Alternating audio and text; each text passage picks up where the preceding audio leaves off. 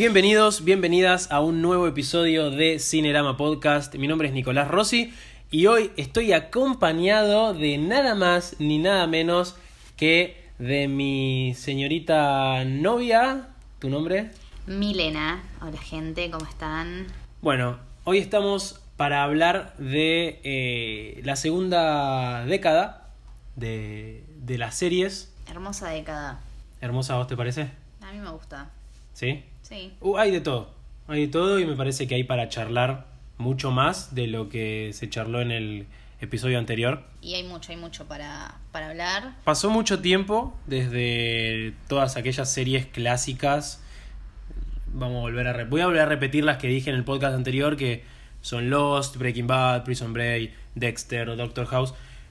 Pasó ya bastantes años y, y sin duda igualmente son series que hoy en día la gente sigue viendo y no se olvidan, pero se le dio paso a nuevas series, nuevos proyectos, más ambiciosos inclusive. Game of Thrones es como la, la primera que viene a la, Sí. a la mente. Sí, sí, sí. Este, porque justamente me parece que fue como la que vino a, a- a romper todo y a marcar como un antes y un después, al igual que las series de antes, pero justamente en esta época. Es Sí. recién, recién arrancada la segunda década, desde el 2011, entonces no había tantas series nuevas. Claro, capaz lo que pasó es que la gente de nuestra edad, si bien cuando estaba Lost, eh, cuando estaba Breaking Bad, éramos más o menos grandes, no éramos muy grandes. Entonces creo que de nuestra generación, por lo menos los que somos veinteañeros, eh, cuando llegó Game of Thrones fue como wow, como enloquecernos con eso y realmente que se genere un fandom importantísimo. Sí, yo, yo, agarré, yo agarré Game of Thrones en realidad en la cuarta temporada. Hmm. eh, es decir, en el 2015, pero yo la conocí en realidad por los libros. Game of Thrones, para que no Claro. sepa, está basada en una saga eh, y me re, tipo, yo vi la- las cuatro temporadas y después leí los libros. Eh, y nada, y se genera como una, un fanatismo por todo lo que plantea la serie. eh, está innovando, está innovando muchísimo. No Sí, había tanta serie de época en ese momento y con el nivel de producción que tiene. No, el guion, la producción, la verdad que actualmente, o sea, se descubrieron actuaciones. Sí, sí, a ver, hay muchos, a ver, hay muchísimos actores que sí, Hmm. que la rompen. Eh, Macy Williams, Claro. eh, Iwan Rion, que es el que hacía de, de Ramsey. No me acuerdo el nombre de que- del que hacía Joffrey, pero también. Sí, sí, hubo Eh, un par como de descubrimientos. Bueno, Peter. Peter, Dinklage. P- Peter Dinklage, sí, zarpado actor, lo amamos. Este, pero incluso antes de Game of Thrones viene un año antes The Walking Dead, que yo cometí el grave error de decir en el podcast, en el episodio anterior, que The Walking Dead era de la, de la mm, década pasada y en realidad, investigando, The Walking Dead es del 2010. Yo pensé que tenía muchos más años, pero en realidad arrancó en el 2010, justo, justo ahí entró de cabeza. Sí. Y, y digamos que la, la primera temporada de The Walking Dead es excelente. Es muy buena temporada. La segunda también, la tercera también. Y ahí quedó. Sí, yo particularmente no la vi. eh, porque como que empecé a interesarme cuando ya la gente había dicho que. Sí, que ya había caído. picada. Entonces fue como, mmm, buah, Es- voy a dejarla pasar. Bueno, The Walking Dead empezó a decaer en la quinta. Por ahí, digámosle que Game of Thrones aguantó hasta la sexta. Aguantó bien hasta la sexta como un campeón y empezó a bajar. Bueno, también tiene que ver un poco tal vez con, con los libros.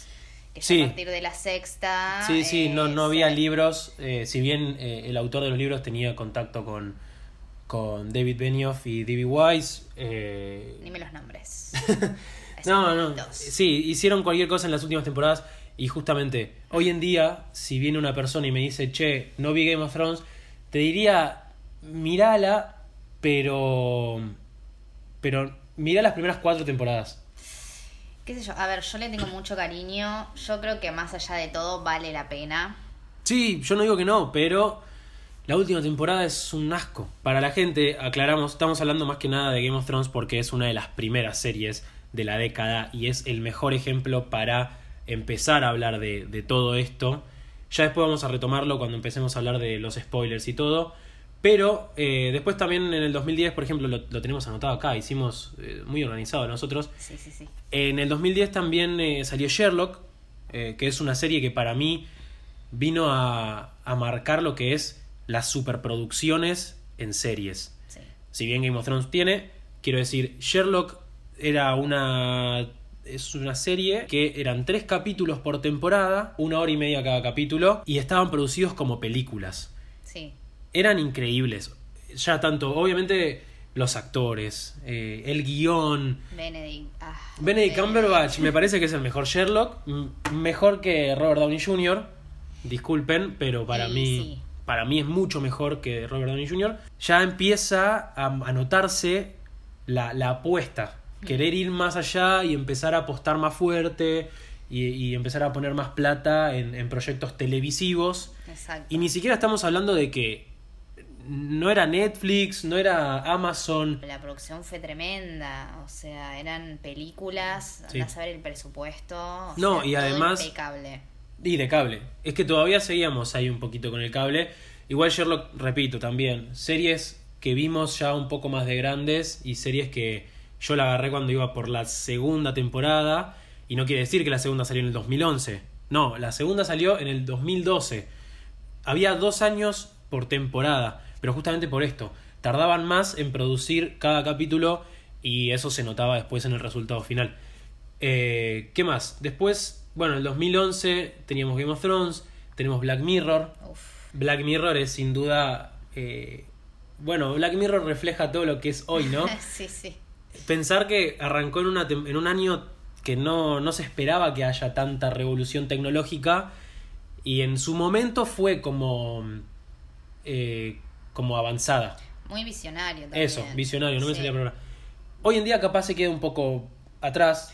Y bueno, por ejemplo, esta última temporada no me pareció ni por asomo la mejor. No, no, no, no. Em, pero hay capítulos épicos. Sí, pero bueno, y ahí otra vez, volvemos. Y creo que esto va a ser como el punto principal del, del episodio.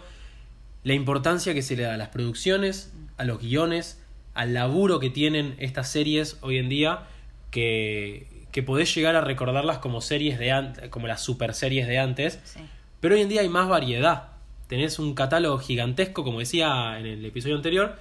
Después también tenés, por ejemplo, en el 2011 sale la primera temporada de American Horror Story. La primera temporada de The Killing. Que The Killing, si no la vieron, se las recomiendo. Es una serie del recarajo. Las primeras dos temporadas que tratan el mismo caso es excelente. No hay nadie que, que la haya visto que me haya dicho que no le gustó. Así que si pueden ver The Killing es muy buena. Y después ya arrancamos, ya nos metemos en el 2012, 2012, 2013, 2014 con series de superhéroes. Sí, Me parece que, eh, y esto nos va un poco al cine, sí. sí. eh, se empieza a dar más bolilla a todo el tema de las Las bolillas. más bolilla eh, a las producciones de superhéroes. Sí, sí. Porque Sí, porque convengamos también que si bien eh, se empezó a dar más bola a, a las series, tiene que ver también con el cine, o sea, cuando se em- empezaron a pegar las pelis de Marvel, las de DC, Sí. eh, eso también se empezó a trasladar a lo que es la plataforma de series y se recontra nota en los últimos años. Sí, sí, hubo también una saturación. Digo, Arrow, Gotham, The Flash, eh, Legends of Tomorrow, eh, Supergirl, Jessica Jones, Daredevil. O sea, antes no sé si había, incluso no sé si había, bueno, tenías eh, Smallville en la década pasada. Smallville, y, y sinceramente no, no conozco otras. Pero ahora es como que. Yo no vi ninguna porque no me terminan de gustar. O sea, me gusta el cine de superhéroes, pero no las series. Siento que justamente no hay tanta producción, no hay tanto Sí, sí, sí. mm, plata para, Exacto. para explotarlo tanto como, como debería ser en el cine. Y, y bueno, y eh, hablando de superhéroes, igual hace poco vimos eh, The Voice. ah, The Voice, es no la verdad. no la acabo de anotamos, acordar. es verdad. sí. The Voice es ya, bueno, nos metemos, nos vamos a saltear un par de años simplemente para hablar de The Voice porque me parece una serie excelente. Es increíble. Eh, The Voice es una serie de Amazon en realidad, eh, que ahora vamos a empezar a hablar un poquito de las plataformas, pero es, eh, no sé, es, es algo nuevo. Viene también justamente a, a renovar Sí, lo ya visto. y también como ya burlarse un poco, me parece, de toda esta ola de superhéroes que se vino. Sí, sí, sí, obvio. Eh, o sea, es como una, una sátira, se podría Es una decir. sátira, obvio, sí, sí. Claramente a, por ejemplo, lo que es la Liga de la Justicia. O sea, hay unos personajes increíbles que yo digo, wow. Aplausos. Esos actores, la verdad Sí, encima que- no son tan conocidos. No, no, no, Eh. El, el, el, el superhéroe Homelander. Claro. No vamos a entrar mucho en detalles porque no es una reseña de The Claro, Voice. pero vendría a ser como una mezcla de De- Superman, Capitán América. Sí. Eh, es una cosa de locos. Sí, sí, sí, es un, es un delirio. La serie es excelente, así que si pueden verla, The Voice por Amazon, eh, ahí pueden, pueden bajarla. Igual, eh, nada, hablando un poco de las plataformas, Bien. podríamos arrancar a hablar de eso, Sí, sí. Porque esta década, o sea, esta década nos encontramos con Netflix, que es como la, la, la que lidera, pero después tenés Amazon capaz, eh, tenés Hulu, que Hulu sacó Handmaid's Tale, una de las mejores series también que, que vimos hasta el momento, Sí, porque empieza a renovar también un poco las historias. sí. Este, y bueno, aparece Netflix, aparece Amazon, aparece Hulu, aparece la plataforma de HBO, sí. Con- Ahora la de Disney Plus. la Disney Plus, que bueno, estuvimos viendo todas las cosas que se van a venir y la verdad que da ganas de contratarla. Y sí. o sea, da ganas, la sí. verdad. Este, pero bueno, arrancan a aparecer estas plataformas en las que uno tiene la posibilidad de ver lo que quiera, está al alcance de su mano, eh, es mucho más fácil. Eh, también convengamos de que la tecnología empieza a, a evolucionar de una manera tan rápida Sí, sí, sí. que de repente te das cuenta que puedes ver una serie en tu teléfono. Sí, a mí me sorprende mucho, no sé, cada vez que viajo en subte y los pibes, la gente con su celular ahí metido en su mundo, pero es- me parece muy loco. Sí, obvio. Y bueno, pero eso es lo que hace justamente la tecnología. Sí. Se adapta, en realidad, mejor dicho, eh, Netflix y las plataformas se adaptan a la tecnología de hoy en día y vos tenés en tu celular la aplicación para ver las series donde vos quieras, cuando quieras, te las podés descargar, podés, estás, no sé, en un avión o en un lugar donde no tenés señal y aún así podés seguir viendo eh, las series. Sí, sí. Y me parece que es un punto súper a favor. Sí, eso está dentro de los pros, o sea, los pros que Sí. generan estas plataformas, obviamente. Este, como también, bueno, tienen un poco sus contras. Sí, yo, sí, me sí. parece que nos generan, por lo menos a la gente de nuestra generación, un nivel de ansiedad un poco fuerte, Zarpado. ¿verdad? Sí, sí, estás muy ansioso constantemente. Sí. Eh, ansiedad e impaciencia, creo yo. También. Porque... Y bueno, esto viene de la mano de lo que iba a decir ahora, que hay una superpoblación de series. Sí. Igual esto empezó a pasar ahora, porque en realidad Netflix antes tenía su plataforma, o las demás, pero no creo que sacaran tantas Hmm. producciones originales. Pero... Sí, pero es como que, viste, eh, nos suele pasarle, ¿no? Muchos que tenés tanto, tanto para ver Que que, no no, sabes qué ver y no terminas viendo. No. O, o te volvés a quedar con lo que ya viste. Y también viene eh, a relucir todo lo que es el tema de la impaciencia en cuanto a. o la ansiedad de, de tener que ver los capítulos rápido, porque si no, ya te vas a encontrar con alguien en Instagram que te está spoileando todo. No, sí, eso es zarpado. Es como, bueno, tenés que verla ese mismo día. este, Sí, en un fin de semana tenés que ver la, la temporada porque ya viene alguien y te lo spoilea. Sí, sí. Y es, es justamente, yo lo, lo había mencionado en el episodio anterior, todo lo que era el tema de los spoilers, pero ahora eh, en cualquier charla, incluso es, es posta, cualquier charla en algún almuerzo familiar, incluso familiar, ya se ponen a hablar de series. Es un tópico bastante recurrente. Claro, bueno, nosotros en mi familia tenemos el tema de mi abuela. O sea, mi abuela es un spoiler viviente. O sea, no podés sacar, encima de ella, fan de Game of Thrones. Eh, no, no, no podíamos hablar de series porque, pa, te, te tira. Yo confieso que igual, Vos sos bastante spoiler. sí, yo soy Sí. muy... Es que yo soy ansioso. A mí lo que me pasa con esta señorita... Me casé con un spoiler. Eh, lo que me pasa con ella es que capaz yo vi una serie que yo quiero que ella vea y pasa esto, esto mismo. Dale, veámosla, veámosla. Bueno, pero estamos viendo otra serie o lo que sea. Bueno, pero te cuento lo que pasó. no. O te cuento un poco esto y al final le termino cagando el final de The Killing Sí. y no la ve. La gente está muy ansiosa, está con, con que todos los fines de semana te tenés que ver. O sea, si no, si no viste una temporada en un fin de semana, es como dale, boludo, media pila. Claro, dale, ¿qué, qué haces que no estás viendo la serie? ¿Qué estás trabajando? Eso es uno de los contras, como lo- el mayor contra. Pero después tenemos otro pro, y es que le abre la puerta a muchísimos otros países. Tal cual. Eh, Netflix, si bien al principio empezó a sacar series eh, solamente norteamericanas, como bueno, la, la primera fue House of Cards, la segunda fue Orange is the New Black, después a partir más o menos del 2016, 2017, empieza a darle más importancia a producciones eh, de otros países, y eso me parece que está buenísimo porque nos da a nosotros la oportunidad sí. de, de ver cosas, no sé, vistas de otro punto de vista. No, es que está bueno justamente ese intercambio que capaz, no sé, pasaba solamente en festivales o en cosas como más... Nada. Under. ah, Claro, under, independientes. Ahora creo que se le está dando más bola y eso está buenísimo porque se abre un poquito, ¿no? Como este... Esta cabeza de, bueno, todo de Estados Unidos. Sí, sí, o- sí. Como que nada, está, está bueno el otro punto de vista. O sea, y creo que está bueno tanto para nosotros como espectadores como para ellos que están produciendo. Sí, sí, sí. Como Es que sí, llegada. porque, ah, no sé, gracias a eso yo conocí series como Dark, que Dark es, eh, al día de hoy es una de mis series favoritas. Sí. Si no la vieron, por favor, vayan a verla. Tiene Vayan, vayan. dos temporadas y el año que viene sale la tercera y termina ahí, que eso después quiero hablar del tema de exprimir Sí, eh, sí, las la- series. Pero conocí Dark, conocimos em, How to Sell Drugs Online Fast, Uf. que también es una serie muy buena de este año, eh, que también es alemana, las dos son alemanas. Y, y, y cuál era la... Eh, Tabula Rasa. Eh, Tabula Rasa también es una serie muy buena. Sí, es muy buena. Este, bueno, Tabula Rasa, El Bosque, que también es una serie francesa. Tenés de todo. Hoy en día tenés muchas. Y bueno, no nos quedamos afuera. Eh, también Argentina tuvo como su, su Sí, oportunidad sí, sí, de sí. entrar.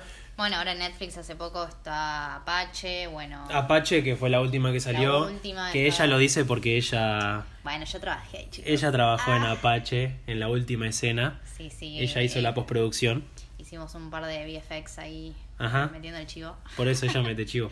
Eh, Pero de- bueno, no sé, el marginal. El Marginal. El Esculapio, o sea, ahí hay. Sí, sí, se le está dando más bola a todo el, el mundo, ¿no? No solo Estados Unidos. Se dieron cuenta que no sí, viven sí. en una burbuja. Sí, sí, sí. Me parece que es importante mencionar cómo todo esto de tanta serie, tanta serie. Hoy en día la gente consume más series que películas. Me parece. Me parece que es más rentable también para, para la gente. Y sí, Tener que ir al cine es mucho más caro. o sea, por lo menos lo que a mí me parece en Argentina, no sé, en otros países. A ver, ya de por sí igual el cine es algo que yo creo que nunca se va a terminar. Esperemos, No, no, pues nos que quedaremos sin trabajo. Ah, No, nos vamos a las series. claro. Eh, pero si bien obviamente como que va bajo bastante el consumo de, de ir al cine por esto que tenemos de comodidad, de pagar por mes una plataforma que tenés, eh, digamos, Sí. contenido. Bueno, obviamente también está el tema de la piratería, que también Sí. es un punto del que íbamos a hablar. Este... mm, Me fui de las ramas, no me acuerdo qué estaba No, no, no, eso, que es más cómodo ver series eh, y creo que ellos se dan cuenta de eso, Sí, eh, las producciones se dan cuenta de eso y ven que es rentable y ven que la gente consume y consume y consume y me parece que es darle, o sea, ellos quieren dar más de lo que la gente le gusta, aun si ya se quedaron sin ideas. Claro, bueno, igual es como el, el capitalismo en su Máximo esplendor. Claro, es Sí, tipo, sí. miren chicos, si hacemos otra serie de estas, ganaremos dinero, Claro. aunque la serie ya tipo no dé para más. The Walking Dead- The Walking Dead. súper cerrado, Claro. más dinero. Claro, capaz la temporada terminó súper cerrada sí, sí. Cinco años después, como pasó con Prison Break, por ejemplo, Sí, sí. eh, Prison Break había terminado ya, la cuarta temporada ya le había dado un cierre a toda la historia, y, y hace dos, tres años, no me acuerdo cuándo, anunciaron la quinta temporada. Salió la quinta temporada y fue un- una mierda. Sí, o sea, sí. fue un fracaso. Eso, eso es porque intentan explotar lo que funcionó. Es eso, hay explotación de series. La Casa de Papel, Bueno, la Casa de Papel era una serie que tenía dos temporadas cerraba por todos lados. Sí, sí. Y como la gente vio que, Que de hecho garpaba. fueron, fueron muy buenas la primera y segunda temporada. La primera, sobre todo. Bueno, sí. Pero la, la Casa de Papel tenía dos temporadas que cerraba por todos lados. Y ve Netflix que hay una. Dicen, uh, acá. Acá hay algo, acá hay algo. La queremos. Se la compran a, a Alex Pina y hacen la tercera temporada. Y ahora confirman la cuarta temporada. No me rompa las pelotas. Sí. Son series que no, ya está, ya terminaron. A- a- bancátela que tenga dos temporadas. Mm. O bancátela que sea una temporada. Eh, creo que casi todo es una cuestión de plata o, preten- o, o tapar el tema de la plata y decir, no, bueno, podemos se- seguir y hacer algo bueno. Y es como... Sí, pero, pero yo creo que, a ver, yo creo que ya no le ponen ganas. Porque vos ves, yo- o sea, vos ves la casa de papel, la tercera temporada, y tiene una cantidad de agujeros de guion, Sí, sí. cosas sin sentido, que vos decís, no me jodas, boludo. O sea, le ponías un poquito más de ganas y salía bien. Mm. Y yo no digo que la casa de papel sea mala, pero, o sea, es entretenida. Sí, sí, Pero no es una serie que la tercera temporada me pareció horrible, Mm. entretenida de ver. Sí. O sea, la veo, me divierte. Sí, o sea, la, la rompió con la producción, algunas actuaciones siguen estando buenas. Sí, pero, digamos, pero no. Si te pones exquisito con el guion, eh, no, o sea, No, no, no. chau. Por eso. Este. Pero bueno. Y después, también, al haber tanta, tanta. mm, tantas cosas Ajá. para ver. Y no todo el mundo tiene la posibilidad de contratar todas estas plataformas. Porque digamos, la verdad, la mayoría tiene Netflix. Y sí, Eh, pero hay muchas producciones muy buenas en Amazon. Que. Digo Amazon porque es como la, la segunda mejor Sí. acá en, en Argentina. Eh, y no, no tienen capaz la posibilidad de estar pagando todas estas plataformas. Y recurren a la piratería.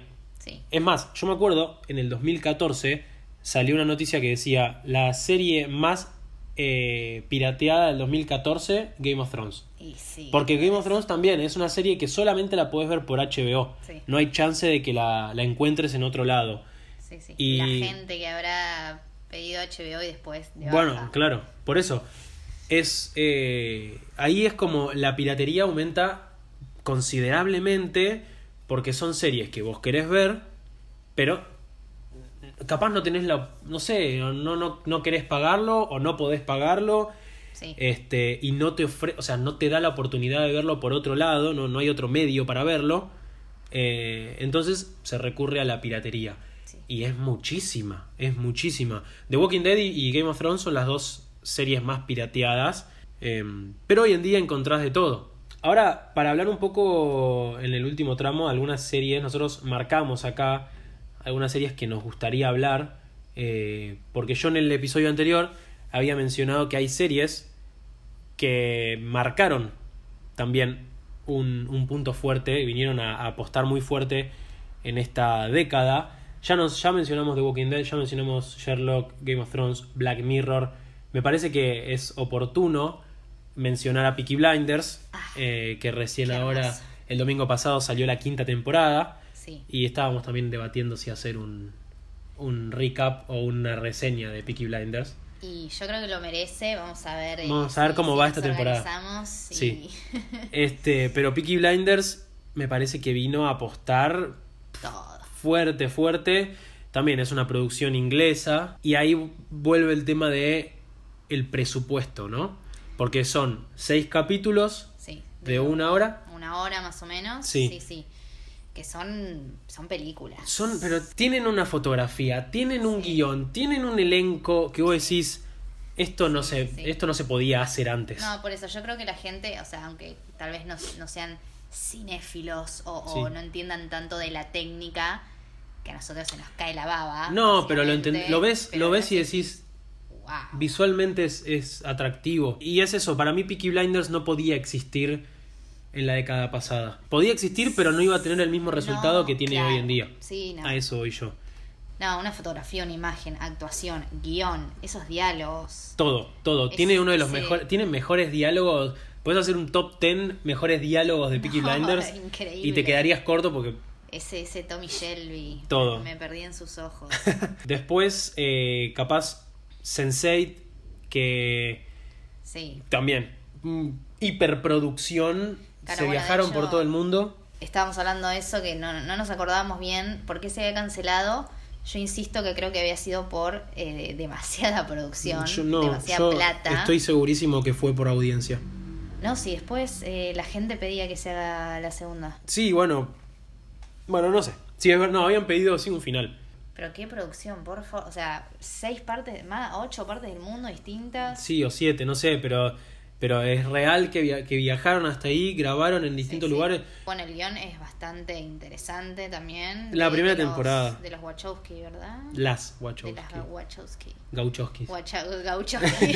Eh, el, sí, eh, la verdad que es una propuesta súper distinta, sí. súper original, pero se quedó a, a medio camino. Le faltó un poquito. Sí, lamentablemente. Yo había visto la segunda, la primera temporada y me había gustado muchísimo y la segunda había pasado tanto tiempo, también Sí. pasaron dos años de temporada a temporada, que uno a veces se olvida. Este, después, bueno, ya en el 2016 ya arranca más lo que son producciones originales de Netflix, que si bien antes teníamos, pero creo que 2015-2016 es cuando Netflix dice, vamos con todo, todo. vamos con todo acá. Toda ya- la artillería. toda la artillería.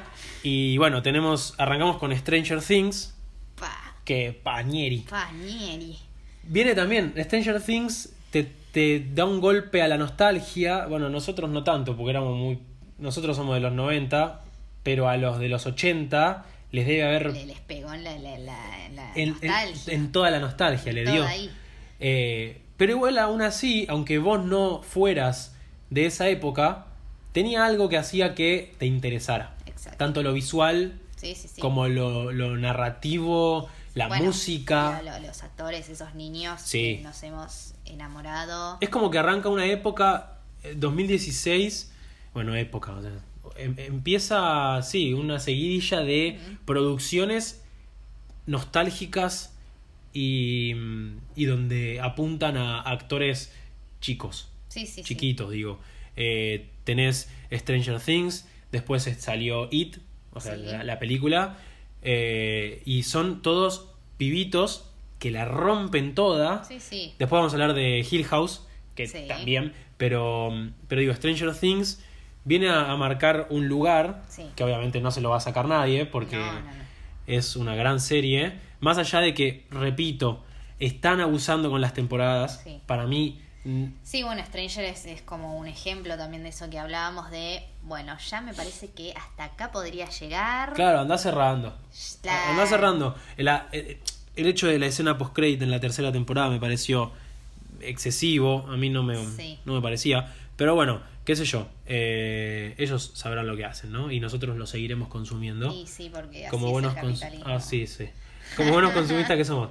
Este, después en el 2017 aparece, bueno, La Casa de Papel ya la mencionamos. Sí, sí. Eh, viene Handmaid's Tale, que me parece que es más para que hables vos que yo. Sí, bueno, Handmaid's fue como una serie que me la recomendaba mucho. Yo no tenía ni idea de qué se trataba. De hecho, vi el póster y dije, ¿qué, ¿qué es esto? ¿Qué es esta mujer vestida de rojo? Y la empecé a ver y fue como, a la pelota. A la pelota. Qué guion. Eh, si bien está basado en un libro de, de una mina, bueno, súper feminista, obviamente la serie tiene mucho que ver con el, con el feminismo y el cambio de paradigma que se va haciendo.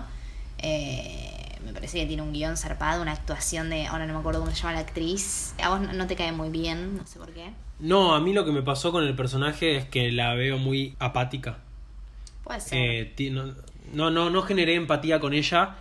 No voy a decir, o sea, la serie me parece excelente. Sí, tiene planos. eh, ah, Sí, un laburo tremendo. Cada plano está ahí por algo, tiene una razón de ser. O sea, la verdad que aplausos. Sí, y ni siquiera es una serie de Netflix, es de Hulu. Es de Hulu, creo que fue la mejor apuesta que hizo Hulu. Sí, por eso. Y, y no, no, me, me pasó eso que no, no me generó empatía. Y Elizabeth Moss, Elizabeth Moss. ahí está. No me, no me generó empatía y, Grande la Eli. y medio que la dejé. Sí. Pero bueno, ahora salió la tercera temporada. Bueno, yo de hecho todavía no vi la tercera, por esto, viste, también estamos diciendo, bueno, arrancamos una serie, otra vez yo, igual, obviamente la voy a ver porque Sí, sí, sí. Pero bueno, la pueden ver por Flow. Si no tienen Hulu, eh, se puede encontrar en Flow. No hace falta tener eh, ninguna eh, cuenta premium, o sea, se puede ver Handmaid's Tale en Flow las primeras dos temporadas y creo que ya metieron la tercera, así que se puede ver por ahí. Después en el 2017 también está Dark, que bueno, no sé qué más decir de Dark ¿Qué para que la vean, gente. Dark para mí es una de las mejores series de todos los tiempos. A ver, lo que pasa, obviamente hay géneros que te van a gustar más o menos. Eh, es una serie donde, digamos, tenés que estar como muy atento. O sea, si estás cansado, si tuviste un día de laburo fuerte, de estudio, no te diría que la veas. Y si sos una persona despistada, no es una No. serie para vos. Dark es, para el que no la vio y no tiene ni idea de qué se trata, es un drama mezclado con suspenso, mezclado con ciencia ficción, Sí. en el cual, bueno, en su, su momento, cuando recién había salido, se la comparaba con, con Stranger Things y nada más alejado de Stranger No, Things. Eh, Dark cuenta Sí. la historia de un chico que desaparece. La, la, la serie arranca así: la desaparición de un nene de 12 años moviliza a la gente de un pueblito de Alemania. Y, y a partir de ahí se va todo al carajo. esa, es, esa es la sinopsis. Esa es la sinopsis, la encontrás así en Netflix. Este, pero la verdad que Dark es una de las mejores series. Es alemana y es tiene otra visión de la vida y otra visión de, Sí. de los a ver, cada personaje tiene algo negativo, están rotos por dentro, tiene no no no te vas a encontrar ahí con la familia Ingalls. Ingalls eh, feliz, ¿viste? Todos todos esconden secretos, todos la pasan como el orto. Sí, no, ahí no la pasa bien nada. Nada la pasa bien nadie, pero me parece que también va un poco por la realidad. Hmm. No, no, no quiere demostrarte que todo es perfecto, ni que todo va a estar bien. Es una serie más cruda, es bien alemana, Sí. eh, pero nada, yo la sigo recomendando y la voy a Sí. seguir recomendando como recomendé Lost en el episodio Por anterior. Eh, después tenemos Mindhunter, que también salió en el 2017, o sea, 2017 fue una buena... Un buen año. Sí, salió una buena tanda de series. Sí. eh, que justamente eh, ahora, la- hace unos días salió la segunda temporada de Mindhunter y la estamos viendo. Sí, sí.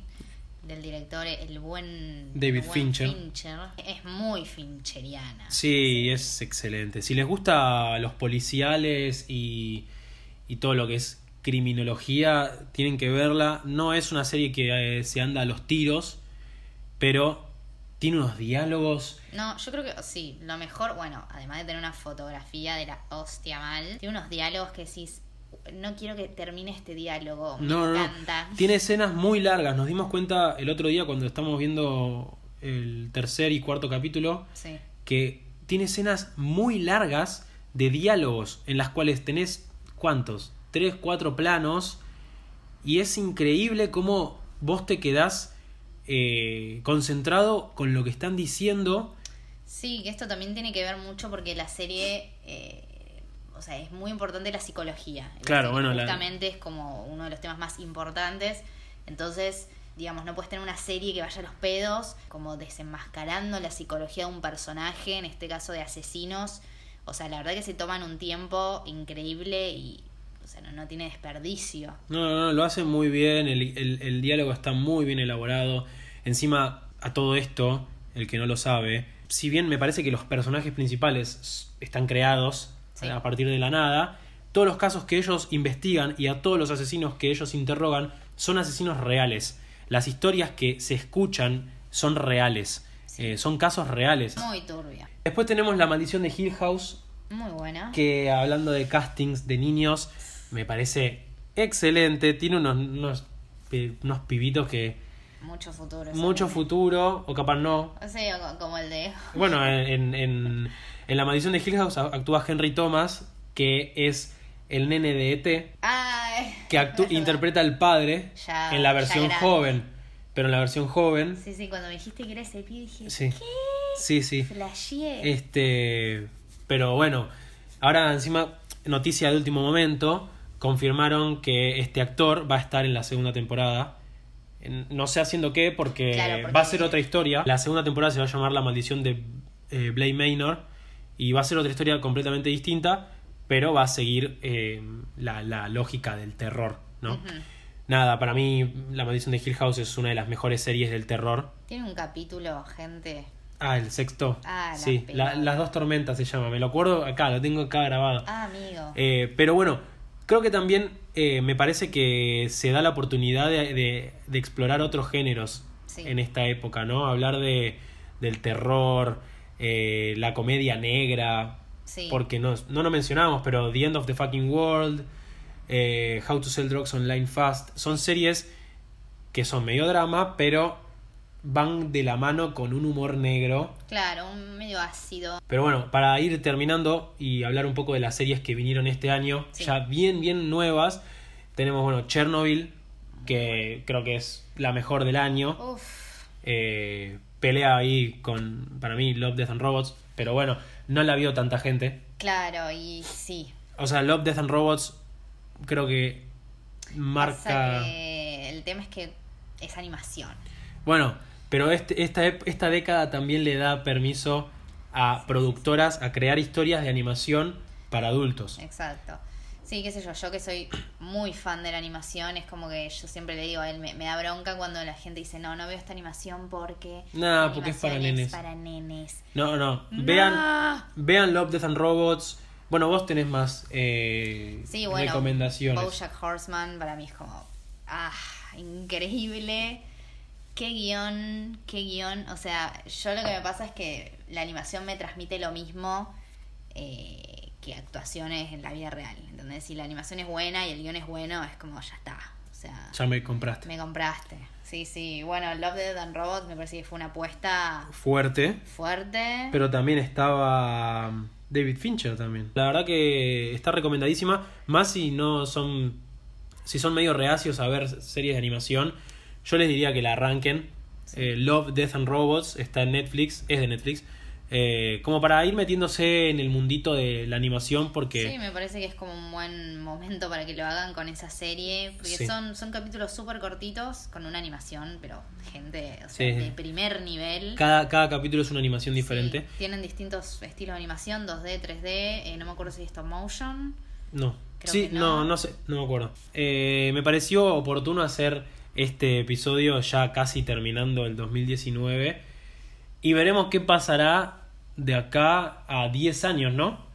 O sea, vos que ya que estamos vamos a hacer como una reflexión final, imaginando que también viene Disney Plus y Sí, todo eso. yo creo que va a haber como mucha innovación. eh, bueno, por ejemplo, lo que pasó con, con Black Mirror, eh, estos capítulos interactivos. No sé, o, va a haber como un estancamiento en que no sigan explotando series eh, y que sepan cuándo, cuándo frenar y cuándo inventar cosas nuevas, ¿verdad? Así que bueno, nos vamos despidiendo. Muchísimas gracias por escucharnos nuevamente y nos oímos la próxima.